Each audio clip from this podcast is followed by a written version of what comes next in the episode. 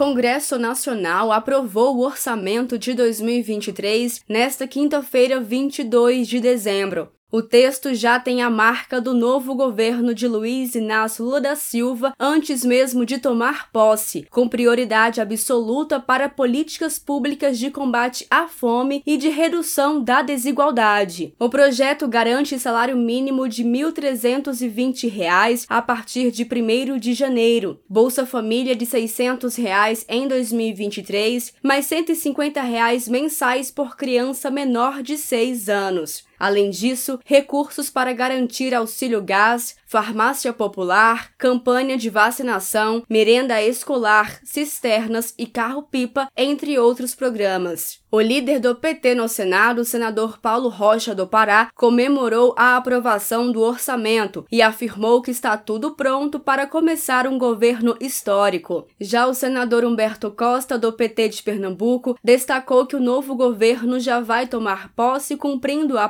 promessa de campanha de melhorar a remuneração básica do brasileiro e da brasileira. O presidente eleito Lula fez um alerta após anunciar mais 16 ministras e ministros do futuro governo. É importante vocês saberem que o orçamento que vamos ter para trabalhar em 2023 é, em relação ao PIB, o mesmo orçamento de 2019. Significa que nós paramos no tempo e no espaço durante quatro anos. Lula falou também que a missão de seu novo governo e dos futuros ministros e ministras é fazer os brasileiros e brasileiras serem felizes de novo. Nós só temos uma missão nesse país: é a missão de fazer esse povo voltar a ser feliz. É a missão de fazer esse povo voltar a estudar com ensino de qualidade. É a missão de fazer com que esse povo possa comer decentemente todo dia.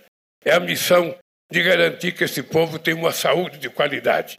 Não é possível as pessoas continuarem morrendo por falta de remédio. Não é possível as pessoas ficarem morrendo porque não conseguem chegar até o tal do especialista, porque quando vai no UPA, o passo seguinte demora muito tempo. Nós temos uma missão, cada um de nós, fazer mais do que a gente pensa que sabe fazer. Nos dedicar mais do que aquilo que a gente se dedicou. Porque não é o Lula que está precisando de vocês. Quem está precisando de vocês é o povo brasileiro. De Brasília, Thaisa Vitória.